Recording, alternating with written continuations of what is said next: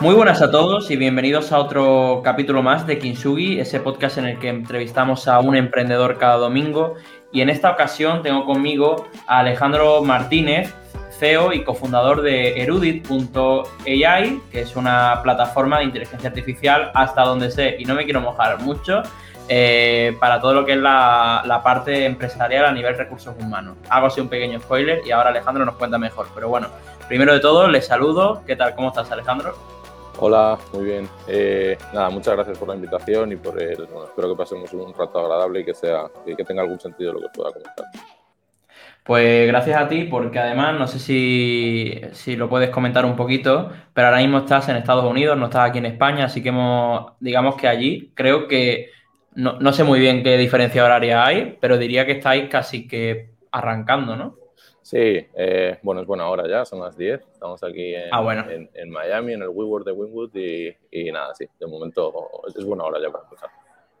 Bueno, pues nada, pues vamos a empezar con lo básico, Alejandro, y es que nos cuentes un poquito quién eres, es decir, quién eres, de dónde sales, eh, qué has estudiado, que nos cuentes un poquito así eh, sobre tu vida y cómo has llegado hasta donde estás ahora. Vale, eh, venga, pues vamos a ir a la parte práctica. Eh, yo estudié, bueno, nací en Madrid, eh, familia también de, de, aquí de España, alguna raíz cubana, ¿no? Por ahí por parte de, abuelos. y bueno, colegio bachillerato científico, luego estudié ingeniería de caminos y psicología, ingeniería de caminos en la Universidad Politécnica de Madrid y psicología por la, por la UNED, y no ejercí de ninguno, ¿no? Me gustaba más la, segunda, desde luego, toda la parte humanística, aunque, bueno, pues siempre me ha traído también bastante la, ciencia y demás. Eh, y nada, pues después de esto, eh, bueno, durante la carrera yo era profesor particular eh, para alumnos con altas capacidades o con necesidades especiales, sobre todo con temas de, de autismo, superdotación o cosas por el estilo. en las asignaturas de física, de matemáticas e incluso de, pues, de alguna de primero de carrera, ¿no? como cálculo, álgebra, etcétera. Y bueno, siempre me ha interesado lo que es la, educación, la gente, el, eh, realmente pues eh, conocer a las personas desde la empatía y desde, pues, desde la ciencia y desde el conocimiento, ¿no? Poder, supongo que es al final, echas para afuera, proyectas para afuera lo que quieres para ti, ¿no? al final es, comprenderte mejor, ¿no? Que es un poco lo que queremos, lo que queremos todos. Eh, entonces nada, pues desde ahí uno de los, de los padres de una de mis alumnas tenía una empresa muy chula de software en Suiza, que fue mi primer trabajo empecé a trabajar con él antes de terminar la carrera. Eh, estuve allí por, por, Suiza y también trabajaba desde Madrid. Era una empresa de, de software. Eh, tenía como principal cliente a, EVS, era una empresa de SaaS. Eh, tenía como principal cliente a Nestlé, perdona, se llamaba EVS. Y bueno, pues trabajaba sobre todo en el área de RD, ¿no? o sea, de desarrollo de innovación, de cómo se podía aplicar la innovación a a distintas plataformas de, workflows ¿no? Eh, y, demás. Eh, y uno de esos proyectos pues, pues gustó mucho y, el dueño de la, de la empresa eh, me ofreció emprender. ¿no? O sea, directamente dijo, oye, si tú lanzas esto al mercado, yo, te, yo te pondría un primer dinero. ¿no? o sea, o sea perdona, desarrollas esto como parte de tu, día a día en la empresa y tu jefe te, te, propone, o sea, te propone que lo hagas como un emprendimiento y que él es un primer inversor en este proyecto. Sí, pero no es el proyecto actual, eh, fue la, una, startup anterior. ¿no? Eh, ¿Y, antes, ¿Y antes de eso te habías planteado emprender antes o, aquí es donde, donde digamos que nace esa chispa de emprendimiento? La verdad es que no me lo había planteado. O sea, yo lo que tenía en mi cabeza era montar una, consulta de, psicólogos, ¿no? de, psicología, eh, pues de psicoanálisis o cognitivo-conductual, mezcla. ¿no? Era, era la manera que tenía yo en mi cabeza más cercana de de ganarme la vida, la verdad, o, mi proyecto más cercano. Eh, este era un proyecto de e-learning, lo que quería era montar una plataforma de e-learning para ejecutivos de Nestlé. Eh, y a mí se me ocurrió darle una vuelta de tuerca y que en vez de ser pues, una plataforma de e-learning al uso, ¿no? con unas calificaciones normales y unos ratings normales, eh, evaluar por basándonos en las teorías de las inteligencias múltiples de Howard Gardner. ¿no? teoría pues, musical, espacial, matemática, lingüística, etcétera, kinestésica, y que realmente pues, a estos ejecutivos, en vez de evaluárseles por, por unas notas, eh, se les evaluase por cómo, cómo desarrolladas tienen cada una de estas inteligencias y qué niveles tienen de cada una de estas inteligencias múltiples. ¿Motivo de querer hacer esto? Pues lo que había vivido en mi vida. ¿no? Al final estuve muchos años en la universidad, en caminos sobre todo, eran seis años más proyecto, di clase a muchos chavales y no estaba para nada contento. De hecho, tenía un gran cabreo con el, con el sistema educativo, eh, con, cómo se, se, califica a la gente, cómo se juzga a los chavales, y a, los chicos y a las chicas. Entonces, el, el, nuevo decreto, no sé si te gustará, el que ha salido hoy en España. Hoy, cuando estamos grabando, nada, que van a ser los tutores los que elijan si pasa de curso un alumno o no, pero no va, no va a importar el número de asignaturas suspensas que tenga que tenga, que tenga el mismo. Nada, eh, así piso, ha sacado, lo ha sacado por decreto ley. Sí, eh, um, bueno, por un lado puede ser interesante de cara a que pues alguien es una manera a lo mejor de burlar un poco lo que es el sistema rígido de calificación, ¿no? Tú puedes creer que alguien está preparado para salir al mundo, pero que no cumpla con ese sistema y le puedes, le puedes meter por ahí. Entonces, en realidad no es algo que me... Depende cómo se utilice, ¿no? No es algo que me... Sí, como todo. No es algo como que todo. en absoluto, Y cuando, y cuando, volviendo al tema del emprendimiento, cuando tú, cuando en este caso, tú, el que era tu jefe, te dice, oye, tío, si te, esto me mola un montón, si te lanzas a emprender, yo te voy a apoyar. Sí. Eh, realmente, ¿te lo pensaste mucho o fue algo como, hostia, me lo están poniendo en bandeja, me lanzo y que pase lo que tenga que pasar? O sea, ¿cómo, ¿Cómo, ¿Cómo pasó todo? Porque supongo que si nunca te habías planteado emprender y no era algo que te atrajese enormemente, supongo que lo meditarías bastante, ¿no? Porque es una decisión complicada. Pues la verdad es que me tiré de cabeza. Eh, no me lo había planteado nunca, pero me atraía bastante la idea, ¿no? O sea, de hecho, simplemente es que no, no, no, me lo había planteado, ¿no? O sea, en mi, eh, en mi familia, bueno, salvo, salvo una persona es muy, muy exitosa a nivel de, de empresa, de una empresa de, de maquinaria, nunca ha habido emprendedores ni nada por el estilo, ¿no? Entonces, simplemente era que no, no me lo había planteado y siempre somos muy de eh, labores o profesiones que, pues, que, tengan un cierto impacto o lo que sea, y no veía hacia el emprendedor, ¿no? O sea, lo veía como un empresario pues, totalmente erróneo, ¿no? O sea, percepción totalmente errónea que tenía en mi cabeza. Puedes hacer el mismo impacto más que siendo cualquier profesional, como un psicólogo, un médico, un juez o cosas por el estilo, ¿no? Entonces, nada, o sea... Eh, eh, un completo desconocido para mí, ¿no? O sea, el tema del emprendimiento nos tuvimos que sentar, eh, él me empezó a explicar cosas, ¿no? O sea, que era una cap table, que era un pacto de socios. Claro, es que eso te iba a decir, y, no te, porque no te acojona un poco todo eso de eso, esa terminología que ahora la usarás con una, con una facilidad increíble, ¿no? Como nos ha pasado un poco a todos.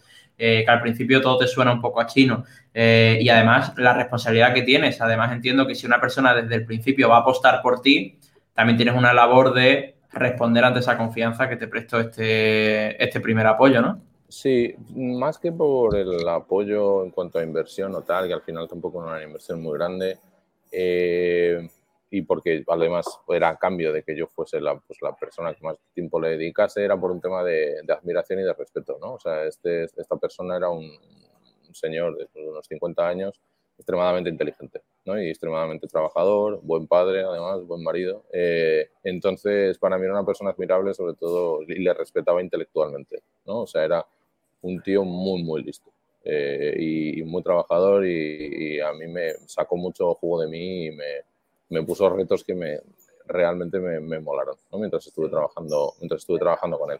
O sea, me metía en cosas que estaban totalmente fuera de mi zona de confort eh, me apretaba las tuercas y me tenía que decirme una cosa que me dejaba tieso o same on me, me la decía, pero eso me forzaba a sacar más y la verdad era sobre todo por respeto. Pero sí, o sea, al principio no, no, me, no, me cuadraba nada, ¿no? O sea, no, no, era, sí que me cuadraba, quiero decir, pero que no, era, no, era, no estaba familiarizado con la terminología. O sea, tuvimos que sentarnos y hablar largo y tendido. ¿Y cómo fue este camino? ¿Cómo fue esta, así brevemente, para, para que nos dé tiempo a hablar también de Erudit, pero cómo fue este, este primer emprendimiento?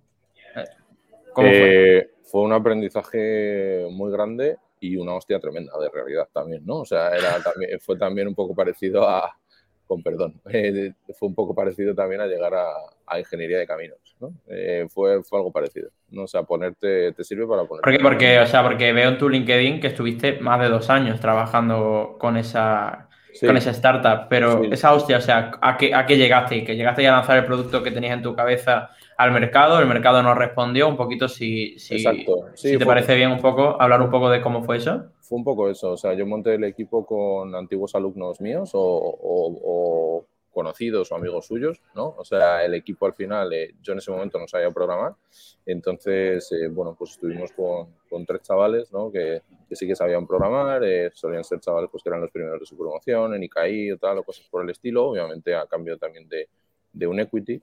y luego, bueno, pues entró también en el CapTable una persona que podía ser interesante, que tenía muchos contactos en el, en el mundo de la educación en España, ¿no? Entonces montamos una primera plataforma. Eh, nos faltó mucho de todo. O sea, nos faltó principalmente un research, eh, un research en condiciones eh, de saber exactamente cómo podíamos integrarnos luego con qué determinados vendedores y cómo podía encajar esto con los software. ¿Llegasteis a levantar más, llegasteis a levantar más capital aparte del que os invirtió este, este primera persona?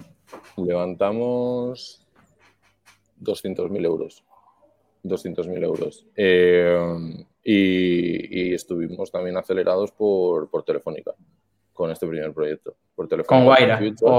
No, con ah, Open Future. Era la, eh, es cuando te, te ponen dinero. Claro, cuando te ponen ticket. Claro, Open Future es que te dan mm. una oficina preciosa en la, en la calle 8 y te hacen networking. O sea, en la calle 8, en la planta 8 del edificio Telefónica de Gran Vía, en el caso de que estés en Madrid. Sí y te hacen, sí, aquí, aquí, aquí, en Málaga, aquí en Málaga también hay uno que se llama La Farola. Eh, no está en Gran Vía, pero está también en un sitio muy bueno cerca de la playa. Está muy bien. Entonces imagino que esto fue un aprendizaje increíble y después, justo, justo después, te lanzas a, crear Erudit. Entonces me gustaría que me contases en qué momento te diste cuenta de que la startup anterior había llegado el momento de, bajarse de ese barco, ¿no?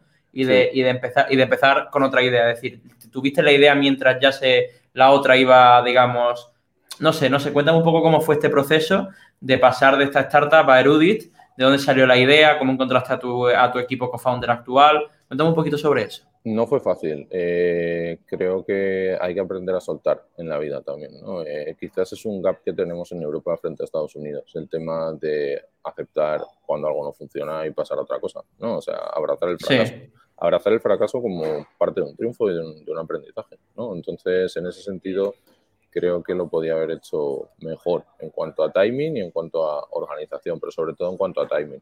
O sea, yo ya veía desde hace tiempo que la cap table no se había montado bien, lo cual es algo que ya te mata el proyecto prácticamente. Eh, a la hora de buscar inversión y financiación y tal, si hay un tanto por ciento de la cap table muy alto que no está participando de manera activa ni con capital ni con esfuerzo en el proyecto, es muy complicado. O sea, esa startup está muerta, básicamente. Eh, no, te, no, vas a conseguir nunca dinero de Venture Capital si no tienes bien la capital montada. Eh, entonces, bueno, pues básicamente al final, o sea, nos dimos cuenta de que no, de que no iba a ningún lado, ¿no? De que eh, la, aceptación era, era muy complicada, intentar cambiar la manera en que califican las plataformas y learning de las, de las empresas, nos faltaba capital, eh, no, no, no, lo hicimos bien desde el principio. ¿no? Entonces, eh, bueno, eh, a mí se me empezó, se me ocurrió empezar a echar la vista hacia recursos humanos. ¿no? O sea, oye, nos vamos a ir hacia recursos humanos, un, sector B2B mucho más fácil, en España hay mucha enseñanza pública también, era muy complicadísimo, el sector privado, recursos humanos, etcétera. de aquí contacté por LinkedIn con una persona, mi actual co-founder, que es Ricardo Michel Reyes, que él, bueno, pues es bastante una persona bastante reconocida en el mundo del AI, ¿no? es advisor para Naciones Unidas, eh, ha participado en la creación de la estrategia artificial de, de gobiernos como el mexicano, el de UK, eh, salió en TechCrunch a los 17 años, o sea, es un chaval muy, muy listo. Entonces empezamos a hablar de cómo podíamos pues, aplicar el proyecto que queríamos tener o un proyecto. Pero, ¿cómo le conociste? Me interesa también saber cómo le conociste, cómo le conociste a él. ¿Lo conociste? Publiqué una oferta de trabajo. Publiqué una oferta de trabajo en, en LinkedIn, ¿vale?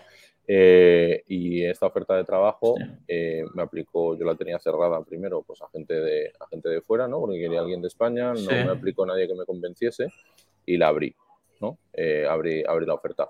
llegaron varios perfiles y uno fue el de Ricardo, ¿no? Entonces, pues, empezamos, empezamos Entonces, las, las, ofertas de LinkedIn, las ofertas de trabajo de LinkedIn funcionan, ¿no? O sea, podemos decir que... A veces. Esto fue un caso excepcional, ¿no? O sea, normalmente para un perfil así funciona más el headhunting, ¿no? Que lo puedes hacer tú hmm. mismo o puedes contratar a alguien para que lo haga. O sea, ir directamente por alguien eh, o pedir referencias, ir directamente por esa persona. Yo siempre que, siempre que hemos traído un perfil pues top, eh, ha, sido, ha, sido, normalmente ha sido así. También aplica gente muy buena, ¿eh? pero para esa gente normalmente tiene trabajo. Entonces, con Ricardo en realidad aplicó porque él tenía una novia en México, es, sí, en México creo que estaba española y se quería venir a casar a España.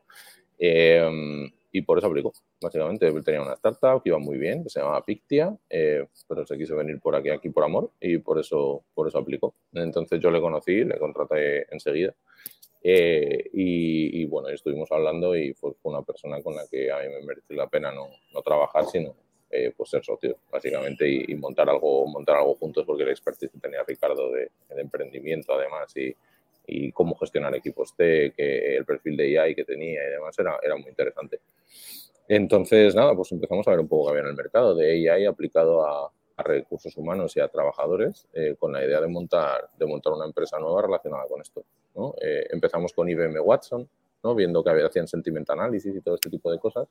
Y bueno, vimos que estaba, eh, había muchísimo por hacer ¿no? y que no había un producto como tal cerradito que te diese una experiencia de valor, sino que había pues más APIs que luego se podían utilizar o redes que se podían utilizar para un montón de cosas.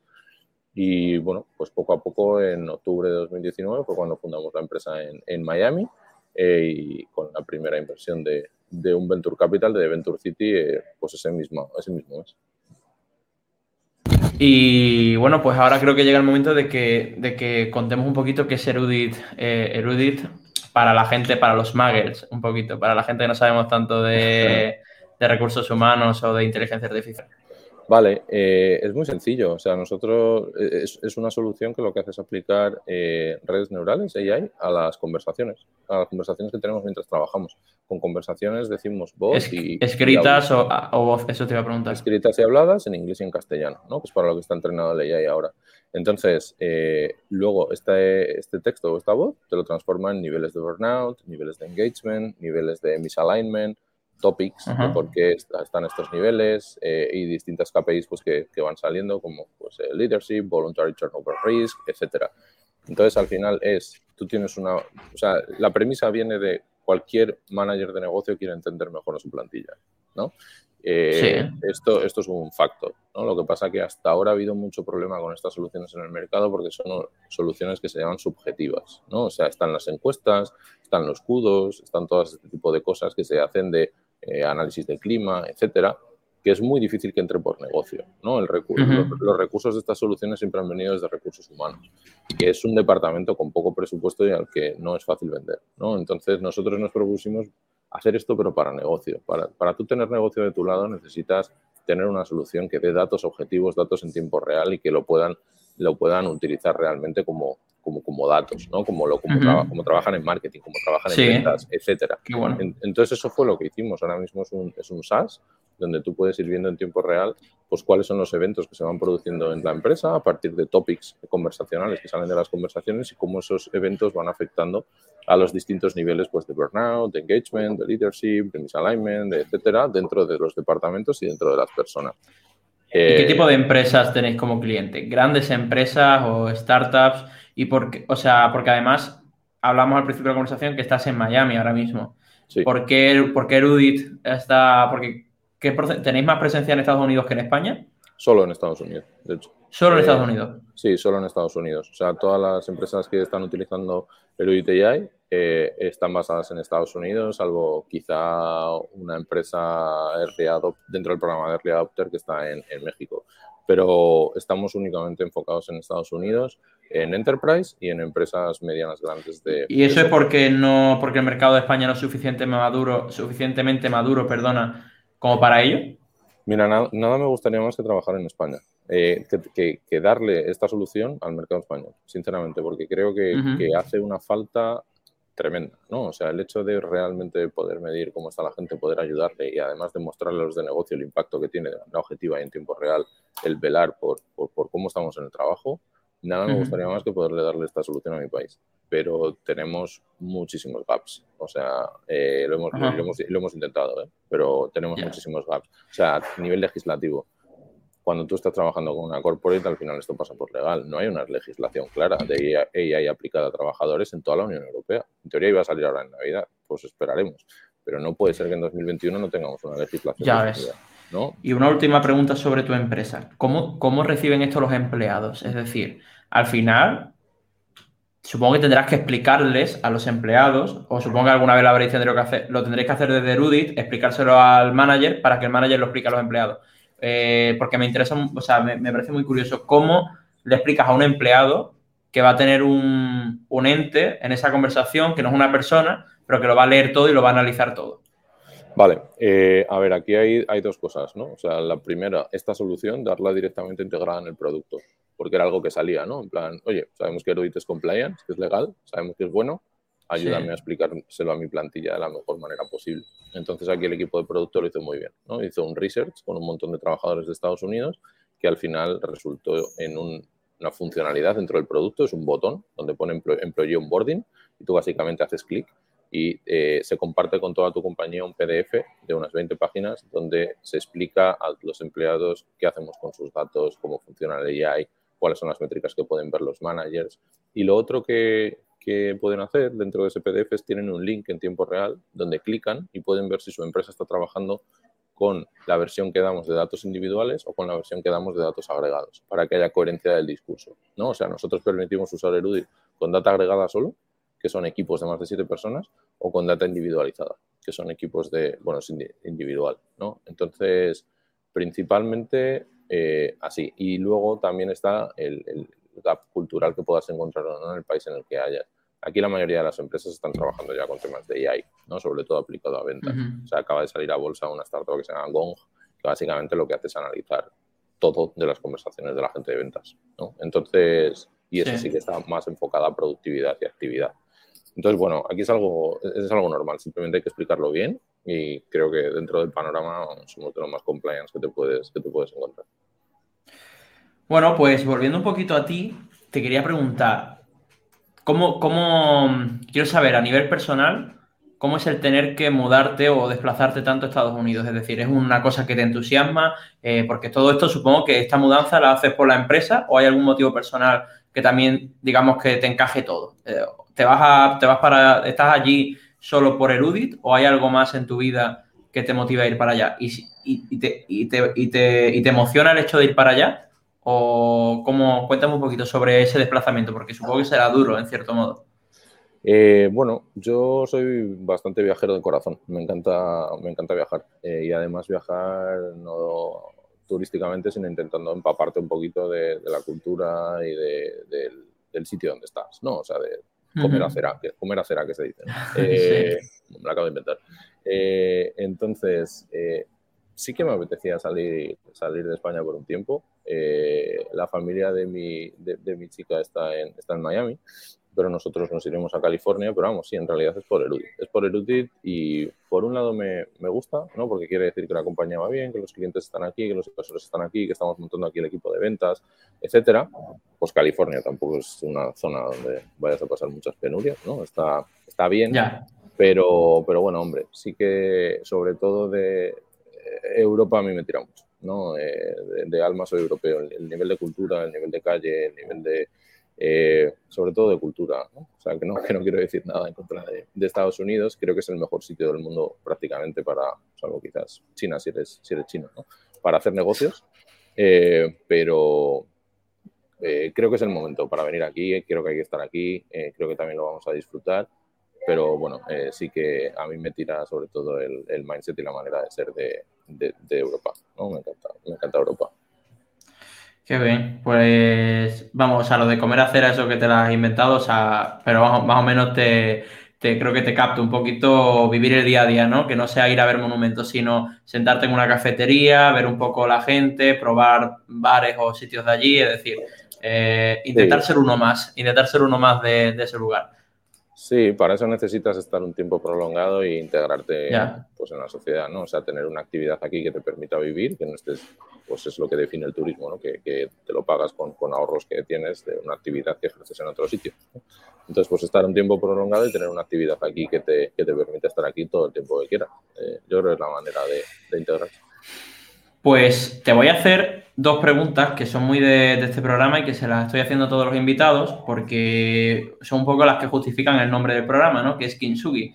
Eh, la primera pregunta es, eh, ¿cuál ha sido tu peor momento emprendiendo? El momento en el que en el que te has visto tocando a fondo? Ah, el peor. O uno de ellos, es decir, uno que te venga a la cabeza ahora como un mal momento emprendiendo. Puede ser en Erudit o sin Erudit, es decir, puede ser fuera de Erudit, de fase previa o con alguna con la startup anterior o algo.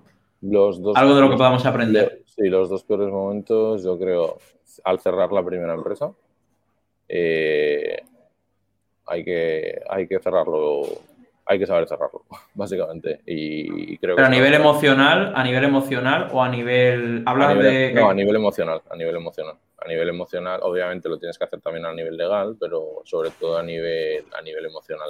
Es una cosa que hay que aprender a hacer y que, pues, eh, yo que sé, supongo que también te sale calle de hacer eso. Y luego tema de despidos, ¿no? Eh, también despedir a gente creo que es un, eh, emocionalmente y profesionalmente también, porque también es un, es un, gasto, ¿no? Es una pérdida de recursos eh, es duro. Eh, venga, y un tercer momento, pues es cuando, bueno, el tema de, el tema de, las, de las rondas, ¿no? O sea, no es que sea malo, es intenso, ¿no? Es intenso sobre todo por, eh, bueno, pues por esa actividad constante que tienes que hacer y tal, pero muy lejos de los otros dos, ¿no? Yo creo que el peor, cerrar la primera empresa y, tema de despidos. Y bueno, ahora vamos a endulzar un poco el momento y cuéntame uno o, o, puedes contarme dos como has hecho, o tres como has hecho aquí, buenos momentos emprendiendo, momentos en los que has dicho, me alegro de estar haciendo, me alegro de estar emprendiendo? Todos los días, muchas horas. O sea, el, día a día. Mi mejor día emprendiendo sería hoy, sin duda, y, el siguiente será mañana. Eh, me encanta el equipo que tengo, me encanta la gente que estamos trayendo, eh, me ilusiona muchísimo. ¿Cuánta gente sois en la empresa? Pues creo que ahora somos 18, más o menos, eh, y esperamos doblar para febrero, ser unos 35, 40. Eh, entonces, eh, me, hace, mucha ilusión gente que, ya tenemos eh, ahí contratada, que, entra con nosotros próximamente, directora de marketing, mi director, nuestro director de ventas. mola, me mola mucho, me mola mucho trabajar. Veo que una de las cosas que más te llenan es el equipo, ¿no? O sea, crear un buen equipo y sentirte, ¿no? O sea, que ver cómo... Veo que, la parte del equipo que te llena mucho. Es que creo que es el principal trabajo de un CEO. O sea, conseguir recursos para traer a la mejor gente posible y obviamente dirigir lo que es la misión y visión, tanto de negocio como cultural de la empresa. Pero lo que dicen de trae a los mejores y deja que hagan lo que saben. ¿no? O sea, para, para mí es lo ideal. Obviamente cuando estás en... Suena muy fácil, ¿no? Pero cuando estás en determinadas fases early, eh, pues dices, sí, bueno, traería tal y tal y cual, y al final lo estás haciendo tú, como lo estás haciendo cinco casi todos, ¿no? Pero si consigues esos buenos recursos y poder traer a los, a los mejores y que estemos aquí, se monte un equipo con mucho talento, es precioso. Además aprendes un montón eh, y te sientes, muy, te, sientes muy arropado. Qué bueno. Pues nada, Alejandro, eso ha sido la, entrevista. Muchísimas gracias por, por, venir. La verdad que es un placer conocerte y, la y creo que cualquiera que haya escuchado este programa va a aprender mucho eh, de ese punto de vista que tienes sobre el emprendimiento, eh, sobre el equipo y sobre y un poco y creo que más de uno le llamará la atención la, empresa Erudit. Así que, así que nada, darte las gracias. Eh, como, siempre, es un placer tener invitados como tú. Y, y nada, espero que sigas teniendo muchísimos éxitos, ya sea con Erudit o con proyectos futuros. Muchísimas gracias, Juan. Gracias por tu tiempo, por la invitación y también enhorabuena por, por cómo has llevado la entrevista. Ha sido muy, muy cómodo. Gracias. Muchas gracias, Alejandro. Un abrazo. Venga, un abrazo. Hasta luego.